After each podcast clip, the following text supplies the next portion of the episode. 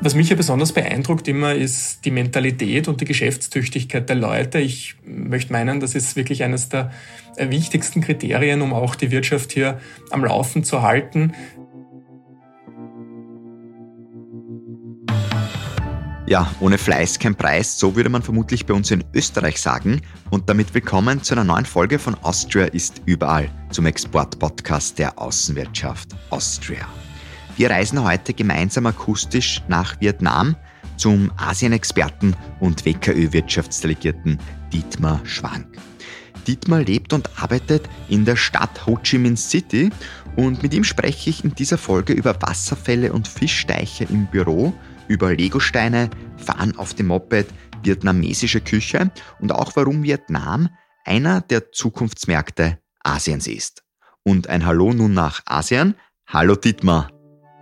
Ja, grüß dich. Liebe Grüße nach Wien. Und bevor wir loslegen, Dietmar, habe ich noch einen kurzen Blick hinter die Fahne von Vietnam geworfen.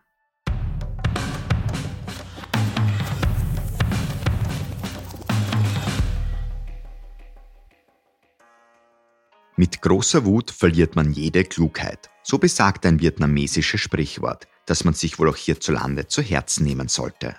Und wenn die Nerven doch mal beruhigt werden müssen, so greifen die Vietnamesen gut und gerne zum ungesunden Tabak. Vor allem bei der männlichen Bevölkerung ist dieser sehr beliebt.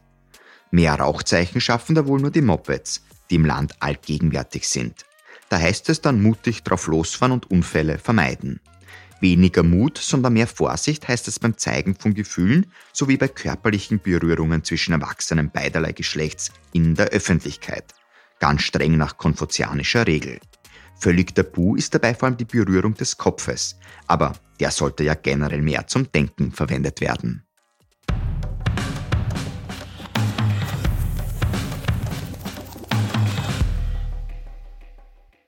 Lieber Dietmar, als Exportexperte oder Expat, also ein Mensch, der im Ausland lebt, muss man es ja gewöhnt sein, sich schnell auf die Menschen und den jeweiligen Markt einzustellen. Ich glaube, im Vietnam gab es da eine Sonderaufgabe. Bist du geprüft worden, ob du eh gut Moped fahren kannst? Ja, die Fahrprüfung musste ich nicht ablegen, aber es ist natürlich von Vorteil, wenn man sich äh, mit dem Verkehr hier einrichten kann. Äh, Vietnam ist natürlich sehr bekannt für die Mopeds. Das Moped hier ist eine regelrechte Lebenswelt. Äh, und der Stellenwert des Mopeds ist unglaublich. Also das Land hat 50 Millionen Mopeds bei 100 Millionen Einwohnern. Also das ist wirklich überall sichtbar. Und äh, die Leute hier fahren auch praktisch aus ihrer Wohnung, aus ihrem Schlafzimmer beinahe äh, raus mit dem Moped, äh, dann zu dem Punkt eben hin, wo sie hinwollen. Also das Moped ist unglaublich. Äh, auch was hier transportiert wird alles, das überrascht auch immer wieder die österreichischen äh, Geschäftsreisenden hier, äh, wenn man dann sieht, wie viele Leute, äh, nämlich bis zu fünf, auf so ein Moped passen und was da alles transportiert werden kann. Ja. Generell, die Verkehrsmenge äh, in Vietnam ist natürlich gewöhnungsbedürftig für den äh, Besucher, der zum ersten Mal hier ist. Äh, es gab mal einen Professor an der TU Wien, der hier eine Studie gemacht hat und herausgefunden hat, dass pro Fahrspur und Zeiteinheit achtmal so viele Personen in Ho Chi Minh City unterwegs sind als in Österreich beispielsweise. Und, und das ist eben wirklich enorm. Ja. Muss man sich dann überlegen, wie komme ich über die Straße? Ne? Äh, nicht stehen bleiben ist da so eine Regel. Aber das Wichtigste ist einfach Ruhe und Sicherheit ausstrahlen. Äh, und dann kann man auch die Hand als Blinker einsetzen, ne? wenn man Fußgänger ist oder Fahrradfahrer oder auch vom Moped aus. Man streckt die Hand aus äh, und das bedeutet eigentlich dem anderen, dass er den Vorrang zu geben hat. Auf jeden Fall, da geht es in Wien jedenfalls entspannt dazu, weil ich glaube, wenn wir da zu dritt am Moped oben sitzen würden, würde uns die Polizei schon rausholen. Aber ich glaube, bisschen entspannter war es jetzt auch bei dir in der letzten Woche, nämlich wenn ich richtig recherchiert habe, da war ja jetzt das Tet-Fest und das ist der wichtigste Feiertag in Vietnam. Was macht man denn da so oder was hast du gemacht? Ja, auf jeden Fall macht man hier nichts Geschäftliches rund um das Tet-Fest. Tet ist das Mondneujahr ähnlich wie in China, wo es das chinesische Neujahr gibt, ist das auch hier ein Familienfest. Es geht hier ums Essen und ums Trinken. Äh, man macht üblicherweise einen, eine Art Frühjahrsputz. Den muss man auch machen, sonst hat man das ganze Jahr über böses Karma. Und äh, TED ist natürlich auch die Zeit für ein sehr hohes Reiseaufkommen. Also die Städte, so wie Ho Chi Minh City oder Hanoi, die bleiben in der Zeit relativ leer. Äh, die Umweltverschmutzung, die Luftverschmutzung ist relativ gering, weil die Leute äh, wegfahren aus den Städten, aufs Land fahren zu ihren Verwandten. Besonders beliebt sind da beispielsweise die, äh, die Highlands in Vietnam auch. Ja. Also Dalat beispielsweise, das ist eine französische ehemalige Hill Station, liegt auf 1800 Meter Seehöhe. Da gibt's halt Gewächshäuser, da gibt's Berge und Ausflugsmöglichkeiten und das kann man äh, tun und das ist auch äh, etwas, das ich sehr gerne tut in, in der Zeit. Macht es eigentlich dann einen Unterschied, wo man sich auch im Vietnam befindet und man im Norden lebt, im Süden? Gibt es da generell so große Unterschiede im Land? Äh, ja, ich meine, auch klimatisch gibt es Unterschiede natürlich. Äh, der Norden hat ja hier ein, ein subtropisches Klima. Das bedeutet aber auch, dass die Winter recht kalt werden können da gibt es durchaus immer wieder Geschichten, dass äh, österreichische Geschäftsleute hier auch ihre Winterjacken vergessen und nicht dran denken, dass man das vielleicht doch äh, bräuchte im, im, im Winter, im Jänner, im Februar, wo es wirklich kalt werden kann. Feucht nämlich und kalt, also bei durchaus äh, 10, 5 Grad unter Umständen im Norden. Und äh, der Süden ist tropisch. Also hier hat man auch im Winter eben tropische Temperaturen. Und also auch aus der Reiseperspektive gibt es hier natürlich eine Menge an, an Unterschieden, die mindestens so groß sind wie äh, die Mentalitätsunterschiede zwischen Süd und Nord. Das Land ist ja ein langgestrecktes Land, äh, 1600 Kilometer lang. Und das sind auch zwei Flugstunden zwischen Nord und Süd. Und da gibt es natürlich entsprechende Unterschiede. Auf die Unterschiede die werden wir dann noch eingehen. Ähm, vorab aber noch die Frage, weil du jetzt auch das Reisen angesprochen hast. Ich finde ja auch in Österreich gibt es auch so ein bisschen einen Vietnam-Reiseboom. Also jetzt ist Reisen natürlich was sehr Schönes. Andererseits natürlich belastet Reisen, Tourismus auch oft die Umwelt. Jetzt ist der Vietnam nicht ganz so stark betroffen von Umweltkatastrophen, Naturkatastrophen wie beispielsweise es auf den Philippinen gibt. Aber nichtsdestotrotz, Umweltschutz in Vietnam ist das Thema. Was wird da gemacht? Ähm, wie geht man damit um? Das Land boomt natürlich. Es ist hier der Tourismus ein wichtiger Wirtschaftssektor, wenn auch nicht so wichtig wie eben in Thailand oder auch in Österreich, wo wir ja noch mehr Ankünfte haben. Äh, aber äh, diese Tourismuserschließung geht natürlich in Vietnam vor sich. Ich habe vorhin davon gesprochen, dass das Land sehr lang gestreckt ist. Das heißt, es gibt hier auch eine sehr lange Küstenlinie, die natürlich entwickelt wird. Äh, und da tut sich viel. Also wenn man da entlang fährt, sieht man das auch, wie viel da eigentlich gebaut wird und wo wirklich jede Kommune, jede Region versucht, auch dort, wo noch kein Tourismus ist, eben das zu erschließen. Und ja, Umweltschutz äh, ist ein Thema und sollte auch noch mehr Thema werden in Vietnam. Äh, das Land ist hier natürlich auch geprägt von einer starken Regenzeit, die Überschwemmungen mit sich bringt. Es gibt äh, eine steigende Salzwassereindringung, besonders im Mekong-Delta und generell ist Vietnam eines der am stärksten vom Klimawandel betroffenen Länder weltweit. Es wird erwartet, laut einigen Experten, dass wirklich große Teile des Mekong-Delta im Süden äh, in den nächsten Jahrzehnten massive Probleme mit Salzwassereindringung äh, und auch mit Überflutung bekommen werden. Also da geht es wirklich darum, wie man dann Menschen umsiedelt oder wie man sicherstellt, dass dieses so fruchtbare Delta äh, letztlich auch erhalten bleiben kann. Also das ist ein Themenblock und äh, das, der Bereich Wasser und Wassermanagement ist unglaublich äh, bedeutend. Hier ist auch ein großer äh, und interessanter äh, Wirtschaftsfaktor geworden inzwischen, wo auch österreichische Firmen durchaus mitmischen, etwa mit Wasseraufbereitungsanlagen oder mit Pumpen für den Hochwasserschutz. Das sind Bereiche, wo Österreich aktiv ist. Und darüber hinaus natürlich ist auch in Vietnam eine Art Energiewende im Gang. Vietnam ist innerhalb Südostasiens jenes Land, mit äh, den meisten Investitionen in äh, erneuerbare Energien, seit langem schon in Wasserkraft, wo auch Österreich übrigens sehr, sehr stark unterwegs ist in Vietnam, aber dann auch in Zukunft immer mehr äh, wird investiert werden in äh, Solarenergie und in Windenergie, vor allem auch offshore. Äh, und das ist eben auch eine, äh, eine Nische beziehungsweise ein, ein, ein Markt, wo sich viel tut und wo auch, der auch sehr umkämpft ist von den, von den ausländischen Unternehmen. Und als dritten Punkt möchte ich noch anführen das Thema Recycling. Auch da ist ja Österreich nicht ganz unbekannt.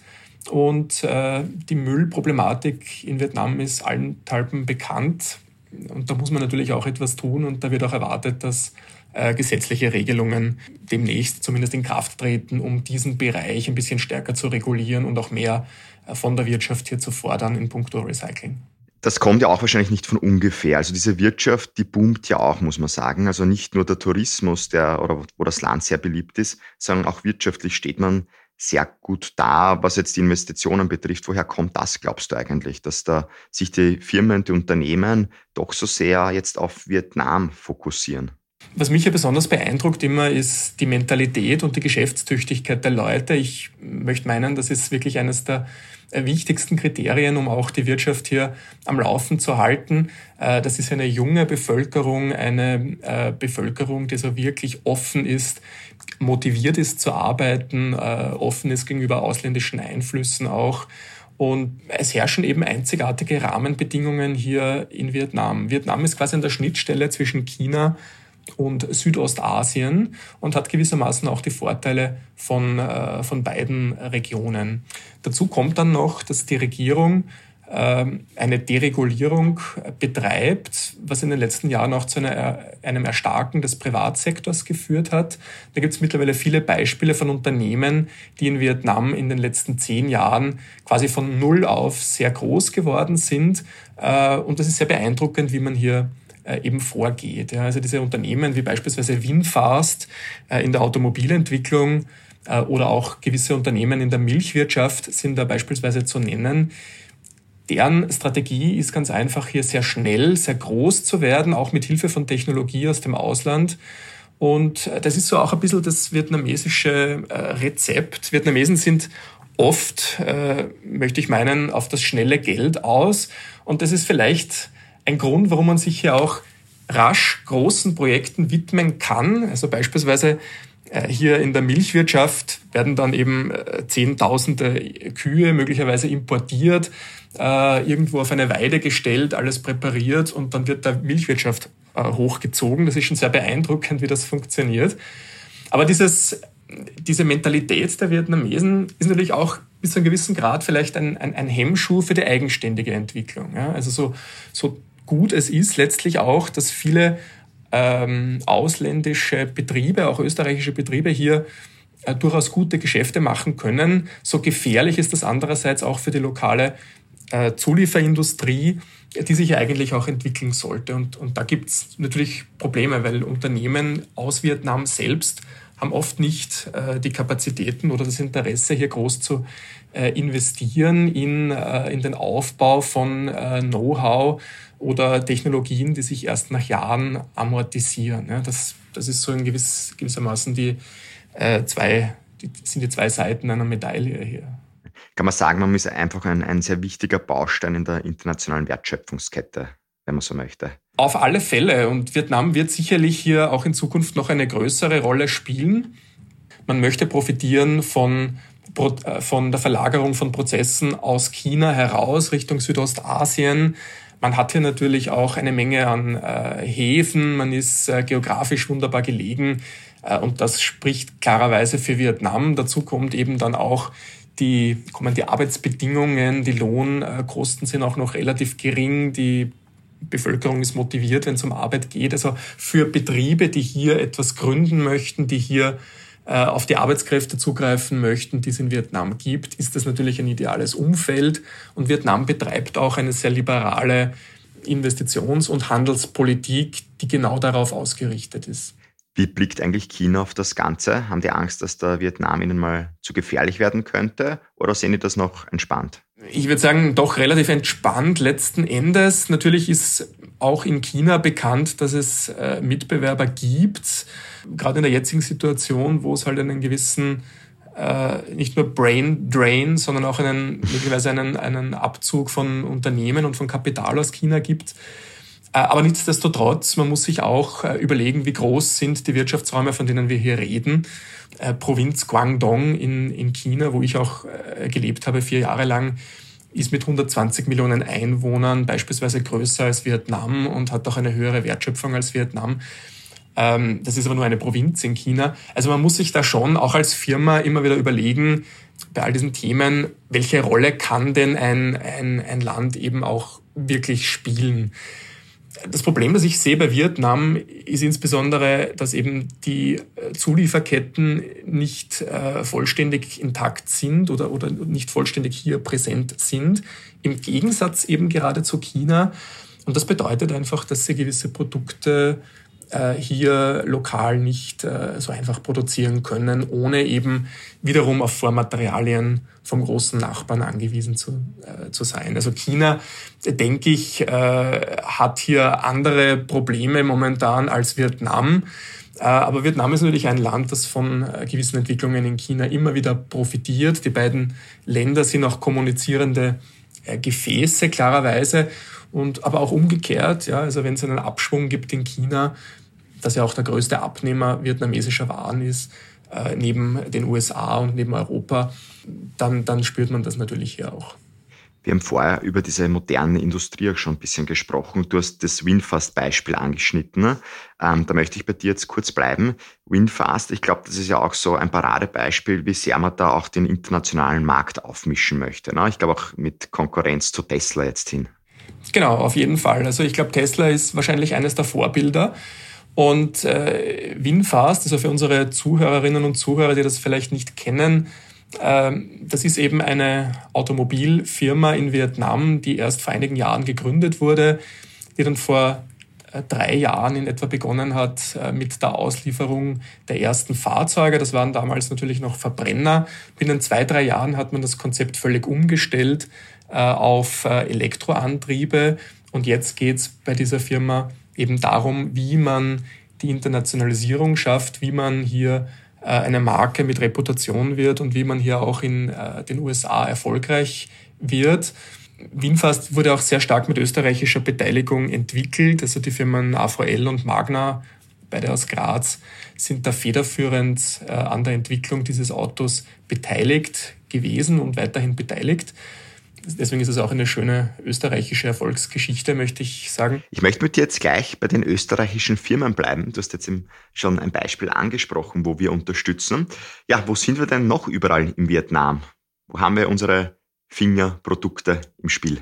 Ja, sehr gut aufgestellt ist die österreichische Wirtschaft äh, in verschiedenen Nischenbranchen natürlich. Hier in Vietnam sind das ganz besonders die Kunststofftechnik, ähm, die Wasserkraft. Ich habe vorhin schon erwähnt, über 90 äh, Projekte äh, sind äh, mit österreichischer Beteiligung in diesem Sektor bereits in Vietnam entwickelt worden. Ähm, der Gesundheitssektor wird von österreichischen Unternehmen seit über 20 Jahren bespielt.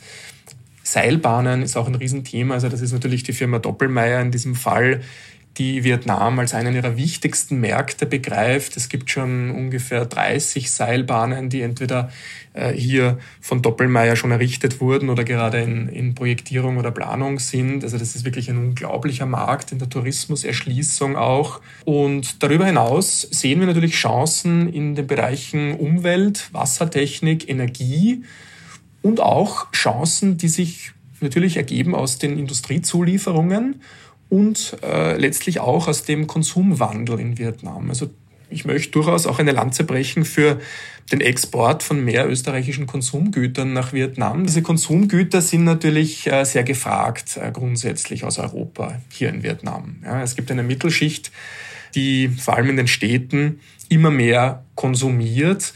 Und da geht es nicht nur um Lebensmittel, sondern durchaus auch um, um andere Produkte, wo ich mir erhoffen, erwarten würde und wo wir auch dran arbeiten natürlich, dass wir da mehr Lieferungen in den, in den Vietnam sehen. Äh, auch das EU-Vietnam-Handelsabkommen ist ja seit August 2020 in Kraft und verspricht besonders auch für äh, Konsumgüterprodukte wesentliche Vorteile, unter anderem Zollvorteile beim Export äh, nach Vietnam. Jetzt bist du mit deinem Team natürlich drauf und dran, da diese Potenziale auszuschöpfen und aufzuzeigen. Was sind aber trotzdem so aus deiner Sicht die größten Herausforderungen noch? Also wir haben jetzt schon gehört, ein paar Dinge, die sich da verbessern werden. Ähm, sind es dann doch oft dann die Vertriebskanäle, die Schwierigkeiten machen oder überhaupt mal das Produkt richtig zu platzieren, an die richtigen Leute zu kommen? Wie siehst du das? Ja, zunächst ist einmal zu sagen, Vietnam ist sicherlich kein Land für Einsteiger in Asien oder in asiatische Märkte. Aber Vietnam bietet eben in den nächsten zehn Jahren sicherlich mit das höchste Potenzial in ganz Asien. Ich glaube, Vietnam, Indonesien, solche Märkte sind einfach die Zielmärkte in den nächsten Jahren. Und in Vietnam geht es vielfach darum, wirklich die Pain Points, sozusagen die Schmerzpunkte zu kennen. Äh, das heißt wirklich zu erkennen, was braucht denn der Markt, was braucht der Partner, der Geschäftspartner, der Abnehmer denn wirklich. Ja? Äh, weil eben nicht immer die technologisch beste Lösung oder die neueste Lösung, äh, die man anzubieten hat, nachgefragt wird, sondern weil es einfach hier darum geht, in diesem Markt wirklich äh, Dinge hier reinzubringen, die auch konkret nachgefragt werden. Das ist ja wirklich die Probleme lösen, die hier existieren. Das mag jetzt, äh, klingt jetzt allgemein, aber das mag natürlich jetzt in allen Bereichen zutreffen und jeweils unterschiedlich sein. Aber das Wichtigste ist, dass man da einfach versteht, was brauchen die denn hier wirklich, was wollen die denn erreichen und wie könnte mein Produkt als österreichisches Unternehmen dann dazu etwas beitragen. Wir am Außenwirtschaftscenter in Ho Chi Minh City haben uns das auch zur Aufgabe gemacht, genau diese Dinge zu erkennen. Das heißt, wenn uns Firmen hier kontaktieren, dann überlegen wir uns nach Gesprächen äh, mit Branchenexperten oder Kunden oder Importeuren hier sehr genau, wie sollte man denn auch ein, ein Produkt äh, positionieren oder, oder platzieren. Das ist mal ein, ein wichtiger Themenbereich und darüber hinaus äh, rate ich auch jeder Firma, die sich mit Vietnam beschäftigen möchte, das auch ernsthaft zu tun. Ja, das braucht natürlich einen gewissen Ressourceneinsatz, aber die Marktbearbeitung erfordert hier halt eine gewisse Regelmäßigkeit an Besuchen und letztlich auch eine gewisse Entscheidungsfreude. Asiatische Abnehmer und speziell auch vietnamesische Abnehmer, die wollen einfach, wenn sie sich einmal für irgendetwas entschieden haben, dann auch sehr rasch zum Punkt kommen, zum Abschluss kommen äh, und erwarten, wenn sie Interesse haben an Produkten aus Österreich, dann auch wirklich, dass eben sofort losgelegt wird und mehr oder weniger eine fast 24-7 Erreichbarkeit gegeben ist. Da waren jetzt natürlich einige gute Tipps dabei, die man unbedingt beachten sollte. Und wer dann natürlich noch mehr wissen möchte, bitte einfach ein Mail an den Dietmar schreiben. Wir sind jetzt eh schon sehr stark bei dem Thema Geschäftskultur gelandet. Ich wollte dich nämlich eh auch fragen, wie die Vietnamesinnen und Vietnamesen so vom Typ her sind.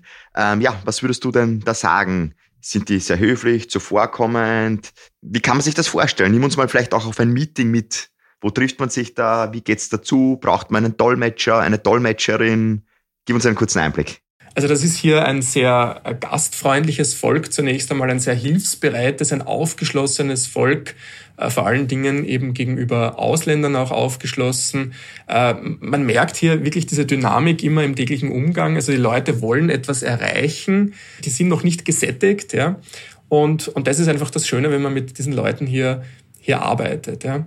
Wenn man jetzt in ein Geschäftsmeeting geht, sollte man sich aber vorher dessen bewusst sein, in welcher Ebene äh, und in welcher sozusagen Gruppe, die innerhalb Vietnams spielt sich denn dann das Ganze ab? Also man hat ja auf der einen Seite diese junge Generation, diese Start-up-Generation, ne, das sind Leute, die sind im Bitcoin investiert. Das sind Leute, die Englisch können, die irgendwo ausgebildet worden sind äh, mit einem internationalen Kontext.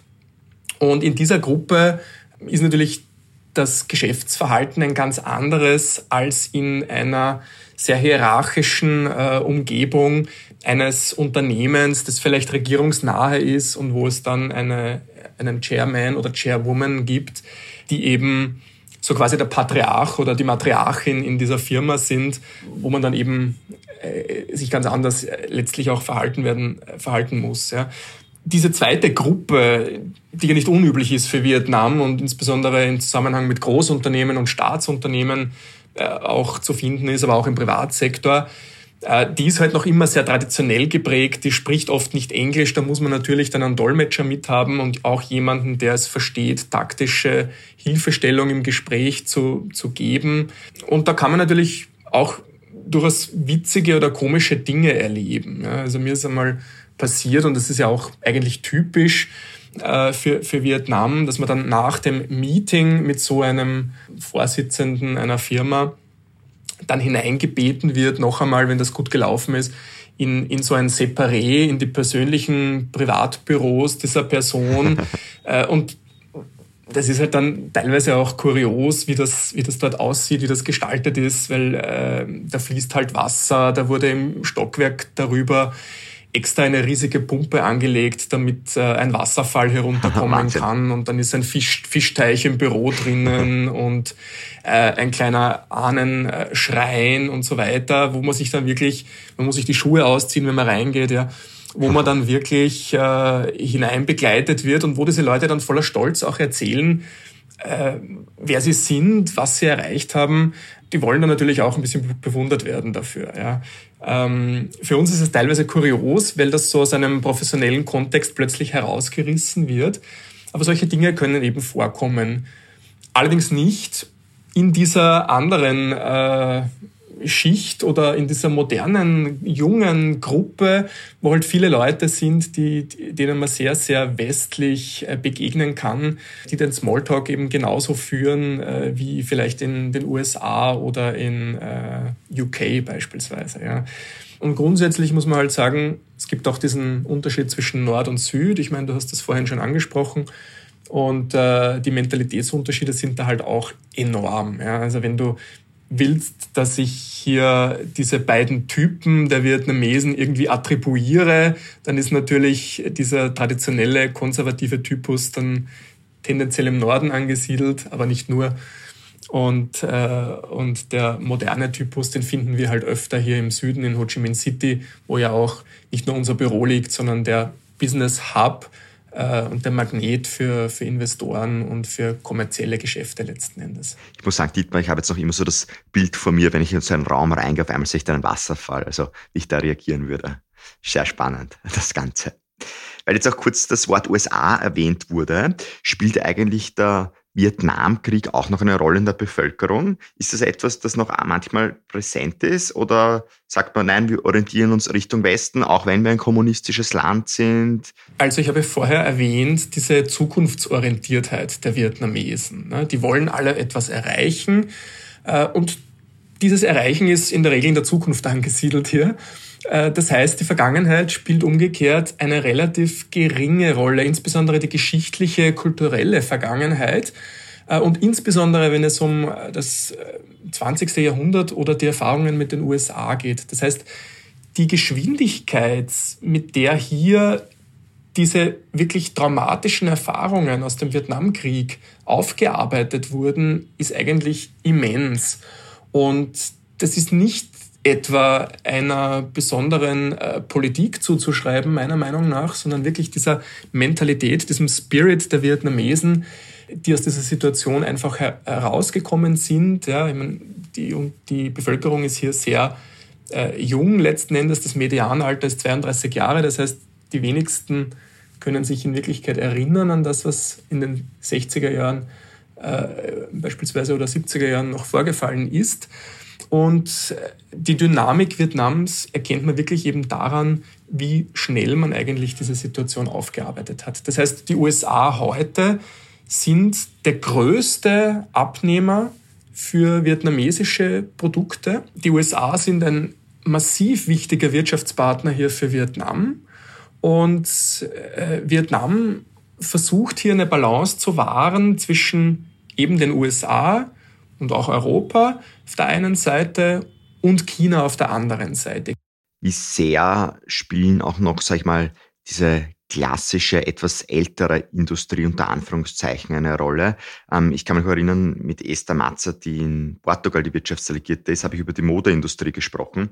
Und sie hat zu mir gesagt, ja, man merkt schon, auch vor allem in Europa, dieser Trend zum Made in Europe, Made in Portugal, das wird immer wichtiger. Und wir haben ja doch auch sehr viele Kleidungsstücke in Europa, wo natürlich Made in Vietnam hinten oben steht. Wird das in Zukunft noch eine Rolle spielen, glaubst du? Überhaupt auch dieser klassische Agrarsektor oder geht es schon Richtung Modernisierung? Ja, das ist eine gute Frage. Ich meine, Vietnam ist natürlich traditionell ein Agrarland. Ja. Der Agrarsektor ist ein extrem wichtiger Arbeitgeber. Um die 40 Prozent der Arbeitskräfte sind der Landwirtschaft oder der Fischzucht oder Fischerei zuzuordnen. Das ist ein extrem hoher Anteil. Und die Regierung ist natürlich auch bemüht, diesen Sektor zu stützen. Momentan geht es da vor allen Dingen darum, die Qualität dieser Produkte zu heben um Vietnam auch exportfähig zu machen. Und ich glaube, da ist Vietnam auf einem sehr guten Weg. Auch wir in Österreich importieren ja doch relativ viele Lebensmittel aus Vietnam. Das sind im Jahr so irgendwo zwischen 50, 60 Millionen Euro an Volumen, nur an Lebensmitteln, die aus Vietnam kommen. Also Beispiele sind hier Cashewnüsse, Reis, Kaffee, Pfeffer und natürlich tropische Früchte und, und die äh, Shrimps in den Supermärkten bei uns, die oft aus Vietnam stammen. Und das ist sicherlich ein Sektor, wo es auch sowas wie eine Strategie gibt in Vietnam, um das eben zu entwickeln. Auf der anderen Seite ist Vietnam natürlich dafür bekannt, ein Industriestandort zu sein und gerade auch für ausländische Unternehmen, die hier produzieren, ein Standort zu sein. Weil die typischen Produkte aus Vietnam oder die wichtigsten Exportprodukte Vietnams sind ja längst nicht mehr die Agrargüter und die Fischereierzeugnisse, sondern das sind ja mittlerweile industrielle Waren. Und hier allen voran Elektronik, Textilien, Schuhe, auch der Möbelsektor ist extrem wichtig. Aber wenn man sich dann anschaut, wer das alles produziert, also vor allen Dingen jetzt bei Elektronik, Textilien, Schuhen, dann sind das vielfach ausländische Unternehmen oder lokale Produktionspartner, die für ausländische Unternehmen und für diese Marken konkret produzieren. Ja. Und künftig werden es zum Beispiel Lego-Steine sein, weil Lego äh, aus Dänemark hier gerade eine große Investition in Vietnam äh, hinsetzt und äh, dann Lego-Steine hier produzieren wird. Das heißt, diese Dinge kommen klassischerweise aus Vietnam, genauso Plastikprodukte, Kunststoffprodukte äh, und so weiter. Und ich glaube, Made in Vietnam ist vielleicht noch nicht ein so bekanntes Label, aber es ist durchaus äh, in vielen Bereichen bereits zu finden. Was noch ein bisschen fehlt, meiner Meinung nach, ist hier eine konzise Strategie, um äh, genau diesen Ursprung auch zu kennzeichnen und als etwas Positives zu kennzeichnen. Ja, da müsste eigentlich etwas getan werden, meiner Meinung nach. Da gibt es andere Länder in der Region, die da schon etwas weiter sind, äh, wie wir wissen. Und äh, Vietnam sollte da durchaus auch nachziehen können. Und weil du Mode angesprochen hast, ja, vietnamesische Designer sind kreativ, sind auch vertreten in den USA immer wieder, arbeiten mit internationalen Designern auch zusammen. Und auch in Wien gibt es ja bekanntermaßen einen nicht ganz unbekannten vietnamesischen Modedesigner. Aber noch ist Vietnam international nicht sehr bekannt für Mode, sondern eher für äh, Kleidung, die hier produziert wird, die aber dann meistens außerhalb des Landes designt wird. Sicherlich könnte das aber auch ein Zukunftssektor sein und wie gesagt, erste Erfolge von vietnamesischen Designern und Kreativleuten gibt es in dem Bereich ja genauso. Da sieht man schon, was das Land eigentlich alles hergibt und wieso sie auch doch so boomt und auch so viele Menschen gerne dorthin reisen. Ja, lieber Dietmar, wir sind jetzt dann schon am Ende unseres Gesprächs angekommen. Eine letzte Frage möchte ich dir aber doch noch stellen. Und zwar Vietnam. Ich habe mir gedacht, ja, was kann ich dich da noch so fragen? Und es geht eigentlich nicht, nicht ohne eine Frage über die vietnamesische Küche, weil die ist natürlich sehr gut und die gibt's bei uns in Österreich natürlich auch schon. Ähm, ja, wahrscheinlich bei dir noch viel, viel besser. Und ist das so etwas, was man typisch Afterwork macht, zu einem guten Vietnamesen gehen? Ja, das Essen ist hier natürlich sehr bekannt international und wahrscheinlich der größte Exportschlager Vietnams in Wirklichkeit. Ja. Vietnam hat ja eine riesige Diaspora, also die Auslandsvietnamesen äh, sind ja überall tatsächlich und sie sind auch sehr gut organisiert und sie haben auch ihre Küche überall hin mitgenommen, äh, auch nach Wien natürlich, auch nach Österreich und in viele andere Ländern. Und diese Küche ist ausgezeichnet. Sie lebt äh, von regionalen Einflüssen, aber auch von der Hinterlassenschaft der Franzosen, denke ich. Es gibt hier sehr viele verschiedene Gewürze, die verwendet werden. Und da gibt es jede Menge Beispiele natürlich an, an ausgezeichneten Dingen. Sehr bekannt ist klarerweise die Suppe, die Pho ähm, in Vietnam, vor allem in Nordvietnam. Also das ist eine Nudelsuppe mit typischerweise Rindfleisch oder anderer Fleischeinlage und verschiedensten Gewürzen. Äh, wirklich ein tolles Gericht, ein Gericht zum Gesundwerden, so wie die Hühnersuppe bei uns. Und äh, ich, äh, ich empfehle jeden, sich damit mit der vietnamesischen Küche auch zu beschäftigen. Ja. Kannst du auch schon kochen, oder?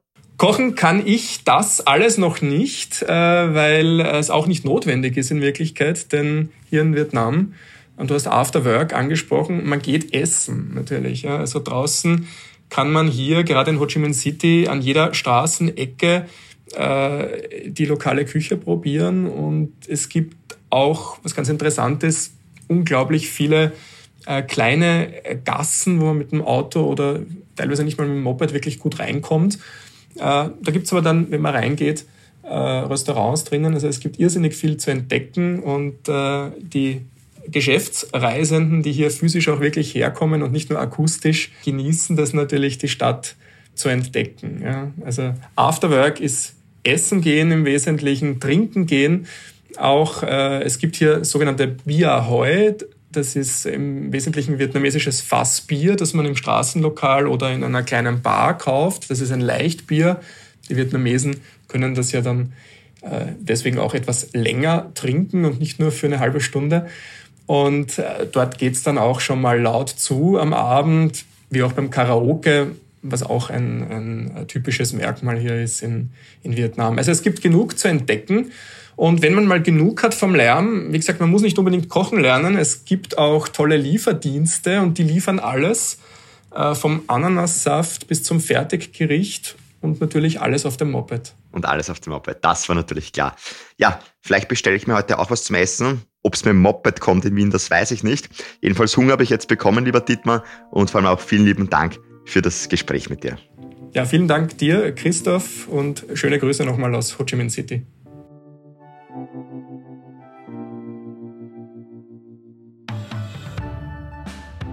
Schön, dass du wieder dabei warst. In zwei Wochen sind wir dann bereits zum 50. Mal schon unterwegs und schon über 50.000 Reisebegleiterinnen, Reisebegleiter waren dabei und natürlich auch du. Und vielen Dank dafür, dass du so ein treuer Austriast überall Podcast-Hörer bist. Oder Podcast-Hörerin natürlich. Aber in unserer Reisemaschine, da ist natürlich auch noch etwas Platz. Platz für eine Bekannte von dir, für einen Kollegen, für eine Kollegin.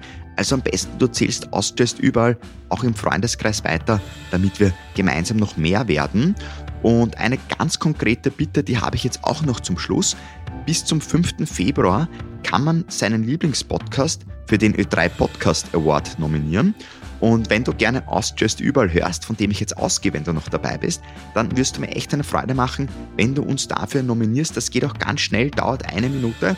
Entweder direkt auf der Ö3-Seite oder du googelst einfach Ö3 Podcast Award und kommst direkt hin. Und du kannst jeden Tag auch für uns dann abstimmen. Damit würdest du mir wirklich eine große Freude machen. Ich freue mich aber, wenn wir uns auch in zwei Wochen wieder hören. Dann geht's in die Niederlande. Bis dahin, hab eine schöne Zeit. Viel Spaß. Mein Name ist Christoph Hahn. Wir hören uns und nicht vergessen, Austria ist überall.